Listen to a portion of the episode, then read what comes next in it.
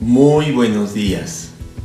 Saludos hermanos y amigos de nuestra iglesia.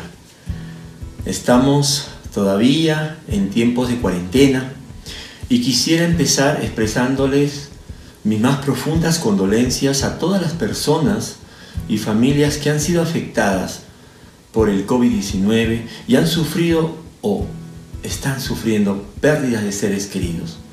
Quiero que sepan que como iglesia estamos orando por ustedes para que sean confortados por nuestro Dios y Padre de toda consolación en estos momentos. También quiero expresarles a todas las personas y familias que han sido afectadas en su economía familiar y sus ingresos han disminuido, ya sea porque han perdido sus empleos o porque sus negocios han cerrado. Como iglesia estamos orando por todas las familias para que pronto podamos recuperarnos de esta situación y no caer en la desesperanza. En tiempos de pandemia y de crisis económica como estos, hablar de cumplir la gran comisión para algunos que no comprenden los planes de Dios puede parecer ilógico y hasta insensible, pero es todo lo contrario.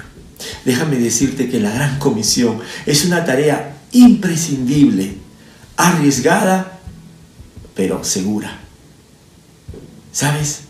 Es imprescindible. ¿Por qué? Porque millones de personas van camino a la muerte eterna sin Dios. Es urgente, imprescindible. También es arriesgada, porque así como Jesús cuando estuvo con nosotros en esta tierra, Él fue criticado, Él fue amenazado y finalmente fue condenado injustamente a morir. Así también hoy muchos cristianos sufrimos por causa de Cristo. Y en algunos países inclusive son perseguidos y llevados a la muerte. Es una misión arriesgada, pero es segura. ¿Y sabes por qué segura? Porque no depende de los hombres, sino de Dios. Hermanos amados, Dios está llevando a cabo un proyecto divino que empezó desde antes de la creación del, del mundo inclusive. Eso es lo que llamamos la misión de Dios o la missio Dei en latín. Este concepto nos dice que la misión de Dios, la missio Dei, es la obra de Dios a través de la historia que Él está llevando a cabo para redimir a su creación y al ser humano. Este plan se sigue cumpliendo a través de los tiempos, sea que haya salud o sea que haya pandemias, sea que haya guerras o paz. Dios está al control, Dios está llevando su misión. No depende de las circunstancias, ¿sabes? Y mira, lo más asombroso es que Dios, en su gracia, en su multiforme sabiduría, nos ha llamado a nosotros, a su iglesia, a colaborar con la misión que estás llevando a cabo. ¿Y cuál es esa tarea específica que nos ha dado el Señor?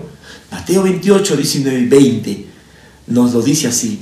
La misión que Jesús nos dejó es salir de nuestro círculo de comodidad para predicar el Evangelio de Cristo, empezando en nuestro entorno y hasta lo último de la tierra, haciendo discípulos de Jesús, bautizándoles y enseñándoles lo que el Señor nos ha mandado. Amados, la gran comisión es una tarea peligrosa, pero posible, y es tarea de todos los discípulos del Señor. Acompáñame, vamos a orar, porque hoy el tema se llama Las misiones es una misión peligrosa, pero posible. Amado Señor, gracias. Guíanos hoy en este tiempo, llénanos Señor, más de tu palabra, más de tu espíritu, más de ti Señor, para poder ser esa iglesia que tú quieres Señor, ver en este tiempo. Una iglesia viva, sana, brillante, valiente, que refleje tu gracia, tu amor a los demás. Amén. El pasaje que quiero que leamos, te pido que me acompañes en tu Biblia, es Lucas capítulo 12, del 1 al 12. Aquí encontramos cuatro indicaciones que Jesús les da a sus discípulos quienes van a hacer la misión. Y, y son indicaciones muy actuales, muy necesarias para este tiempo. Mira, mira lo que dice el pasaje. Mientras tanto, se habían reunido millares de personas, tantas que se atropellaban unas a otras. Lucas nos narra un momento del ministerio de Jesús que es muy parecido a, nuestro tiempo, ¿sabes? Porque nos dice que millares de personas estaban persiguiendo, estaban siguiendo a Jesucristo y estaban que se atropellaban porque cada uno tenía su propia necesidad.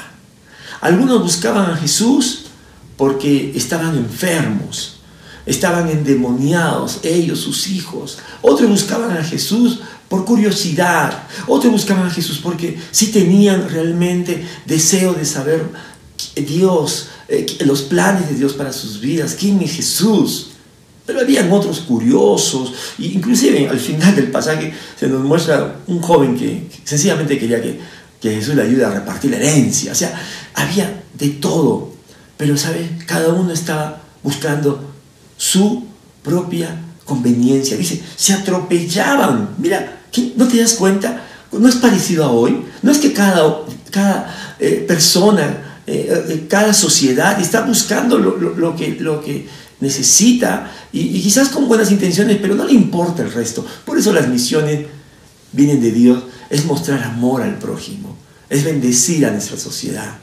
Y mira lo que dice. Acá está la primera indicación. La primera indicación que Jesús le da si quieres tomar nota, es vive el Evangelio que predicas. Dice el Señor, Jesús comenzó a hablar, dirigiéndose primero a sus discípulos, cuídense de la levadura de los fariseos, o sea, de la hipocresía. Mira que en la misión, la primera indicación que el Señor nos dice, amados, iglesia, no podemos predicar si no estamos viviendo ese mensaje que predicamos? Tú sabes que en el tiempo de Jesús, lo que más eh, endureció el corazón de las personas fue la religiosidad de los líderes y de los fariseos.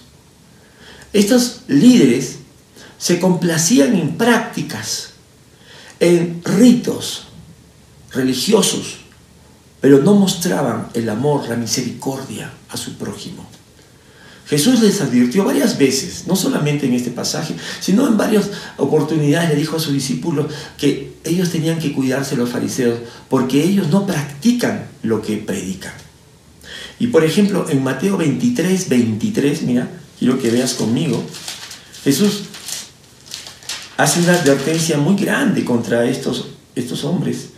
Dice, hay de ustedes maestros de la ley y fariseos hipócritas, dan la décima parte de sus especias, la menta, el anís y el comino, pero han descuidado los asuntos más importantes de la ley, tales como la justicia, la misericordia y la fidelidad. Jesús les reclama que ellos solamente se satisfacían en las prácticas externas, pero interiormente no practicaban justicia, amor, gracia con su prójimo. No eran misericordiosos y mucho menos fieles a Dios. Hermano, este es el tiempo como iglesia que debemos preguntarnos, ¿somos una iglesia que practica el Evangelio? ¿Eres un creyente que practica el Evangelio, que compartes? Mira, en estos eh, meses que, que pasó, hemos tenido ya un aislamiento. ¿Estás practicando el amor, la misericordia, la justicia con los tuyos? Es mi deseo que sí. ¿Por qué? Porque este es el momento, ¿sabes? No dependemos de un local. No. No dependemos de, tener una clase, una reunión ministerial, una iglesia en casa que es de tanta bendición. Hermano, vive. Yo tengo que vivir también este mensaje.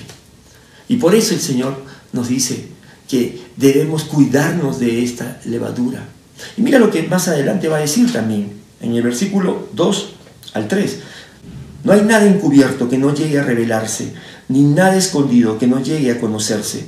Así que todo lo que ustedes han dicho en la oscuridad se dará a conocer a plena luz, y lo que han susurrado a puerta cerrada se proclamará desde las azoteas. Mira que el Señor está aquí dándonos una advertencia de que todo lo que nosotros somos, hacemos, decimos, Él lo ve y un día será revelado. Se mostrará tu fidelidad en lo poco y en lo mucho. O se mostrará tu falta de obediencia. Mira, hermano, el Señor nos da 24 horas todos los días. Gracias, Señor. ¿Cuánto de ese tiempo tú inviertes en compartir lo que el Señor le dijo, la justicia, la misericordia y la fidelidad a tu prójimo, a tu familia? ¿Cuánto tiempo? Nadie te ve. Ahora estamos encerrados en nuestros hogares, pero el Señor te está viendo, tu familia te está viendo y todo saldrá a la luz. Quiero terminar este punto indicando lo que dice el doctor René Padilla acerca de lo que es la misión de la iglesia. Muy interesante, escucha. Él define la misión de la iglesia así. La misión de la iglesia a la luz del reino de Dios es anunciar las buenas nuevas del reino, tanto en palabras como en obras. La evangelización y la acción social van de la mano y son inseparables. Amados, esa es la misión que el Señor nos ha dado como iglesia. Vivir el mensaje que predicamos. Vamos a ver el segundo punto. Mira, qué interesante lo que el Señor le dice ahora a sus discípulos. Versículo 4. Yo lo llamo así. Teme a Dios y sé fiel a la misión que te encomendó. Teme a Dios. Sé fiel a la misión que te encomendó. Versículo 4 en adelante dice, a ustedes mis amigos les digo que no teman a los que matan el cuerpo, pero después no pueden hacer más. Les voy a enseñar más bien a quién deben temer. Teman al que después de dar muerte tiene poder para echarlos al infierno. Sí, les aseguro que a Él deben temerle. Jesús está hablando con la verdad. Él nunca ocultó a sus discípulos ni a nosotros que la misión tiene riesgos, es peligrosa. Incluso, como sabemos, muchos de estos discípulos, todos los apóstoles murieron por causa de Cristo. Y hoy actualmente muchos mueren también siendo perseguidos en países donde está prohibido hablar de Dios o, o predicar el Evangelio. Jesús, ¿qué nos muestra aquí? Nos está hablando de que debemos ser fieles a la misión que Él nos ha encomendado. Hermanos, el llevar la palabra de Cristo nos va a hacer caer incómodos, nos va a, hacer ganar enemigos, porque el mundo es enemigo de Dios y enemigo nuestro. Y el Señor dice, no temas. En este tiempo hay mucho temor. Temor por la pandemia. Pero, ¿sabes? La gente no piensa en la eternidad. ¿Te has dado cuenta que el Señor dice, les digo que no teman a los que matan el cuerpo, pero después no pueden hacer nada más? Y nos dice que debemos temer más bien a Dios si no estamos a cuentas con Él, pues entonces nos espera una expectativa terrible de muerte, de condenación eterna. Ya no nosotros, porque por su gracia hemos sido salvos, pero sí la humanidad. Y yo me pongo a pensar, y te invito a que pienses conmigo, qué contradicción, que las naciones gastan millones, millones de dinero, de recursos para eh, buscar el antídoto, investigaciones científicas, eh, gastan millones en encontrar ese, ese antivirus, esa vacuna que les dé la salud, que les sane. Pero ¿acaso no se dan cuenta que hay una muerte eterna? Después de esta muerte física hay una muerte eterna, condenación por nuestros pecados. Y, y la buena noticia es que la cura es gratuita, es por gracia, es por fe, por medio de Cristo, porque Él ya pagó por nuestros pecados. Pero la humanidad, la sociedad no buscan eso. Y dice el Señor acá, a eso debemos temer. A eso debemos, la humanidad debería temerle a esa muerte eterna y no tanto al COVID-19, pero esa es nuestra tarea, hacerles ver. Y hacerles ver con amor, con la verdad, que de qué vale no, no infectarse de, de este virus cuando tenemos el pecado que nos separa de Dios y estamos bajo la ira de Dios. Y si no nos reconciliamos con Dios por medio de Cristo, pues nos espera el infierno. Por eso es que las misiones son imprescindibles, son urgentes. Y cuando Jesús habla acá de temor, ¿sabe de qué está hablando? De que dice, cuando dice, teman, ¿no? al que después de la muerte tiene poder para echarlos al infierno. Está hablando de obediencia. Está hablando de obediencia. Por eso dije, teme a Dios y sé fiel a la misión que te encomendó. Y por ejemplo en Hechos 4, de 18 al 20, ahí encontramos un pasaje precioso porque Pedro y Juan han sido arrestados y llevados a las autoridades de su tiempo, autoridades religiosas, que les amenazan y les dicen que no deben predicar de Cristo porque ellos anunciaban a Cristo con valor. Y, y ante las amenazas, escúchame, mira, el temor de Pedro y Juan es que ellos les dicen que no pueden dejar de hablar lo que han visto y oído de Jesucristo, a pesar que su vida corre riesgo. ¿Te das cuenta? Ese es mostrar temor a Dios, la obediencia. Y en este tiempo, hermano, yo te animo a que tú sigas compartiendo el Evangelio, sigas orando por las misiones, porque la iglesia no ha parado. Y además, que ofrendes también con tus recursos, con lo que Dios te da. En la medida que Dios te da, apoya la obra misionera para que el Evangelio corra, se expanda por Arequipa, por el Perú y, ¿por qué no, por el mundo? ¿Sabes? Hay una palabra que el Señor nos da aquí de ánimo. Dice en el versículo 5 en adelante, sí les aseguro que al deben temerle, 6, no se venden cinco gorrones por dos moneditas, sin embargo, Dios no se olvida de ninguno de ellos. Asimismo sucede con ustedes. Aún los cabellos de su cabeza están contados. No tengan miedo. Ustedes valen más que muchos gorriones. ¿Qué dice el Señor aquí para terminar? Mira, toma esta palabra del Señor. Dice, yo cuido de ti más de lo que tú piensas o de lo que sientes. Y esa es una promesa del Señor. Él cuidará de ti, créelo. Mientras que tú te compadeces y, eres fiel hasta incluso, incluso entregar la vida por Él, Él te guardará y tiene un lugar para ti, para mí, en la gloria. Amén, amén. Ahora vamos a la tercera indicación que el Señor le da. La tercera indicación está en el versículo 8 y le he llamado Reconoce la gracia de Cristo ante los demás. Dice así, les aseguro que a cualquiera que me reconozca delante de la gente, también el Hijo del Hombre lo reconocerá delante de los ángeles de Dios. Atención que aquí lo que Jesús nos pide, nos indica, es que le reconozcamos delante de la gente, delante de la gente. ¿Qué significa esto? Que nuestro cristianismo, nuestra predicación o cumplir la gran comisión no se puede hacer a escondidas. No se puede hacer camuflado sin que nadie te vea. No. Así como Cristo murió en un lugar alto, exhibido, así también nuestra fe tiene que estar puesta en todo alto. Señor dijo que somos la luz del mundo y que esa luz tiene que ponerse lo más alto para que todos lo vean. Entonces no, no tenemos que tener vergüenza, no tenemos que tener temor, no tenemos que tener dudas. Hay que reconocer. Esta palabra reconocer, homologueo en griego, significa asentar, confesar tu fe.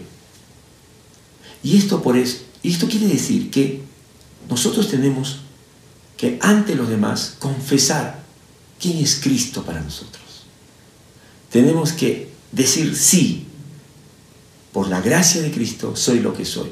Reconocer a Cristo no significa jactarnos, no, no significa vanagloriarnos o sentirnos superiores a otros. No, todo lo contrario, es humillarnos, pero exaltar el amor y la gracia de Cristo ante los demás.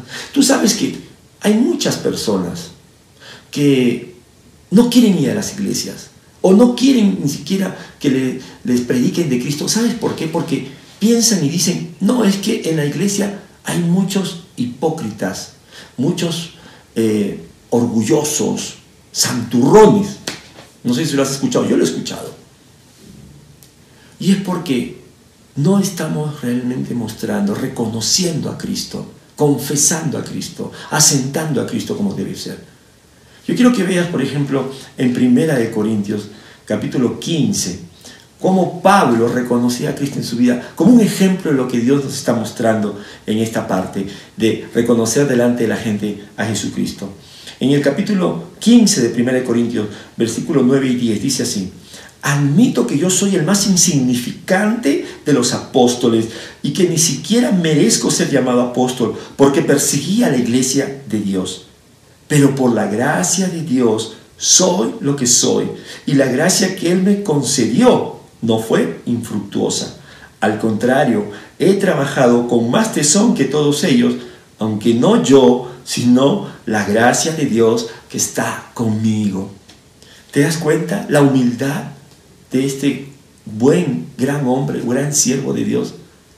Dice, no merezco, soy el más insignificante. Reconozco lo que hice ante Dios, los perseguí, a la iglesia, pero por su gracia soy lo que soy. Eso es lo que tenemos que hacer ahora. ¿Sabes? Hay gente que nos está viendo.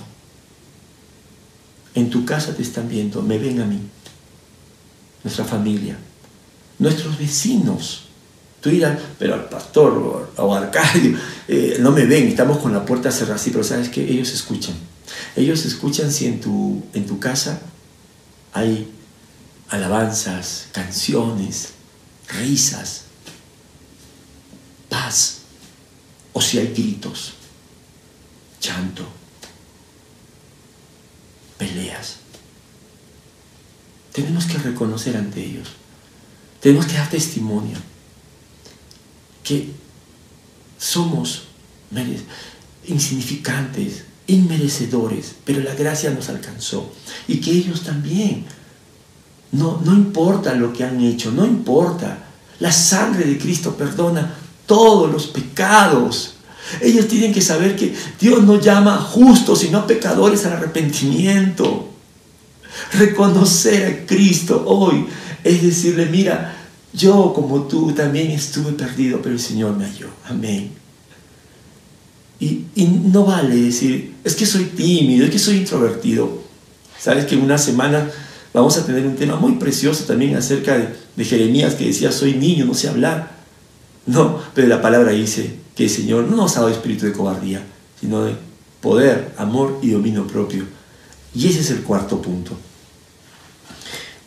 ¿Por qué? Porque dice en Lucas 12:11, cuando los haga comparecer ante las sinagogas, los gobernantes y las autoridades, no se preocupen de cómo van a defenderse o qué van a decir, porque en, en ese momento el Espíritu Santo les enseñará lo que deben responder. La cuarta indicación de Jesucristo. Depende del Espíritu Santo para cumplir la misión. Depende del Espíritu Santo. El Espíritu Santo es quien guía la misión de la misión de Dios es el que nos señala los pasos que debemos dar cada uno y como iglesia. El Espíritu Santo es el espíritu de las misiones. Aquí dice, mira, no se preocupen cómo van a defenderse o de qué van a decir, porque el Espíritu Santo les enseñará lo que deben responder. ¿Sabes que estos discípulos de Jesús. Estos hombres, en su gran mayoría, eran incultos, no tenían preparación, no tuvieron la formación privilegiada que hicieron, tuvieron fariseos, eh, saduceos y los demás líderes. No, pero sin embargo, ellos creyeron en Jesucristo. Ellos dejaron todo, siguieron a Cristo. Y nos dice en Hechos, la Biblia, Hechos capítulo 2, que 120 estaban reunidos en, Jerusalén y en la fiesta de Pentecostés vino al Espíritu Santo y fue derramado en sus corazones, en sus vidas. Fueron bautizados. Fue el derramamiento más glorioso que, ser humano pudo haber experimentado. Ahí estaba siendo constituida la iglesia. La iglesia, el cuerpo de Cristo no se basa en nuestros intentos, en nuestras buenas acciones, sino en el poder de Dios que viene por medio del Espíritu Santo, hermano. La misión se cumple en dependencia del Espíritu Santo. Tú y yo tenemos que vivir todos los días llenos del Espíritu Santo, orando en el Espíritu, alimentando nuestro ser con la palabra y que el Espíritu nos guíe a toda verdad. Y siendo guiados a dar, a ofrendar, a servir, a morir por causa de Cristo.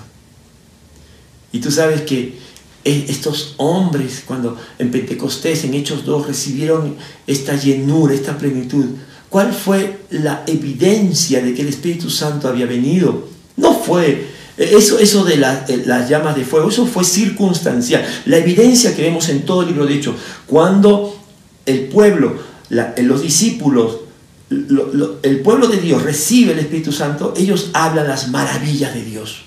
Ellos salen a hablar con denuedo, con valor. Ellos predican.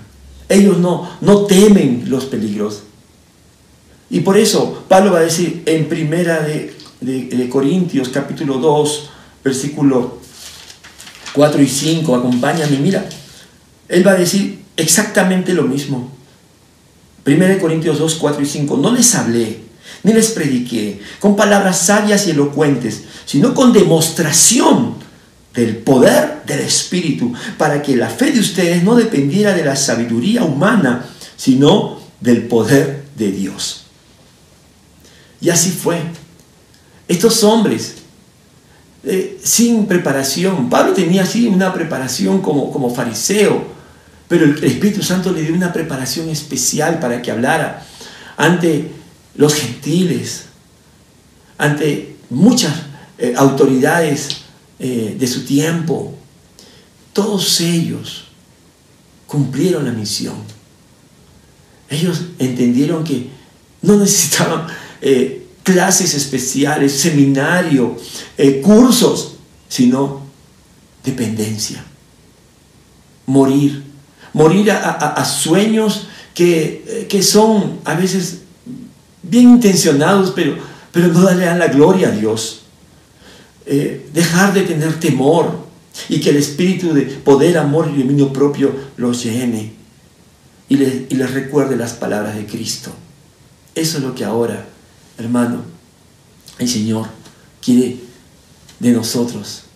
Y, déjame decirte que nosotros también como iglesia Estamos orando, seguimos orando. Te dije que estamos orando por las familias, sí, estamos orando por, por toda esta situación, pero también, y entendemos que la misión no para, y estamos orando para llevar el Evangelio.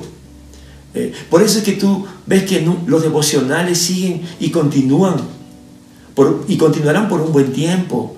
Y tú ves que nuestras reuniones de oración no paran y estamos clamando por nuestro país, pero también estamos clamando por salvación por reconciliación. Y, déjame decirte que el Señor también el año pasado nos guió a hacer un compromiso con Purús. Y como te dije el, domingo pasado, eh, fue maravilloso ver cómo la iglesia, nuestra iglesia, asumió el compromiso y fue fiel. Pero este año vamos a renovar ese compromiso, pero también el Señor nos muestra que hay que impulsar ahora las obras locales de Ciudad de Dios y de Bustamante y Rivero, para que el Evangelio se extiende en Arequipa y más allá de Arequipa, por todo el sur del Perú y más allá, todo el Perú y hasta el mundo. ¿Por qué no? Si es el Espíritu Santo el que nos guía, seguiremos las pisadas, seguiremos las indicaciones del Espíritu Santo. La pregunta es, ¿y tú? ¿Cuál es tu tarea? ¿Cuál es tu papel? El Espíritu Santo. Tú tienes que orar, tú tienes que decirle, Espíritu Santo, muéstrame, Señor, muéstrame, ¿dónde quieres usarme? ¿Qué quieres que yo haga? Eh, eh, estos hombres no tenían internet, no tenían wifi, no tenían WhatsApp. Tú lo tienes. Tú tienes más instrumentos, más medios. Pero necesitas ser lleno del Espíritu que nos lleva a hablar las maravillas de Dios. El Espíritu te va a capacitar. Y quiero terminar recordándote esta frase que ya te he dicho antes. La misión es una tarea peligrosa, pero posible. ¿Por qué? Porque es la misión de Dios. Porque Dios es quien lleva a cabo esta misión. Y nosotros colaboramos. Somos la iglesia que tiene el, privilegio de predicar de Cristo. Pero la misión es de Dios. Recuerda que el Señor dijo, en este mundo afrontarán aflicciones, pero anímense. Yo he vencido al mundo. Cristo venció. Por eso es que sabemos que esta misión es segura y será completamente realizada, porque la victoria de Cristo nos da esa promesa y esa convicción.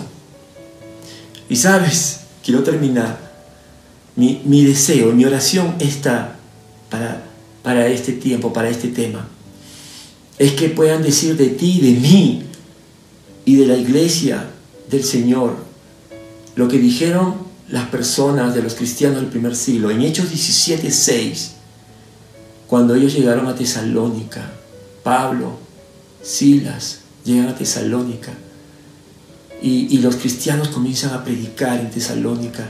Ellos dijeron, estos que han trastornado el mundo entero han venido también acá. Estos hombres sin los recursos que tenemos nosotros pusieron el mundo al revés porque creyeron en Cristo, porque, porque, yo déjame decirte, por las cuatro indicaciones que el Señor les dejó y ellos cumplieron. Número uno, porque ellos vivieron el Evangelio que predicaban. Segundo, porque temieron a Dios y fueron fieles a la misión que Él les encomendó. Tercero, porque reconocieron la gracia de Cristo ante los demás. Y cuarto, porque dependieron del Espíritu para cumplir la misión. Y pusieron su mundo al revés. Hermano, pongamos al mundo al revés con el Evangelio de Cristo. Oh Padre, oh Señor, ahora es tiempo de responderte. Tú has hablado y seguirás hablando. Tú has mostrado, Señor, a tu iglesia. Esta palabra es para nosotros. Y Señor, haznos como tú dices en tu palabra, Señor, sinceros, transparentes, no falsos, no de apariencia. Señor, haznos también, Señor, temer, temerte a ti, ser fiel a ti, aún a costa de pérdidas materiales o físicas. Señor, también queremos que todos sepan nuestro amor. Señor, la gracia que tú nos has dado, reconocerte a ti ante otros, nuestra familia, nuestros amigos.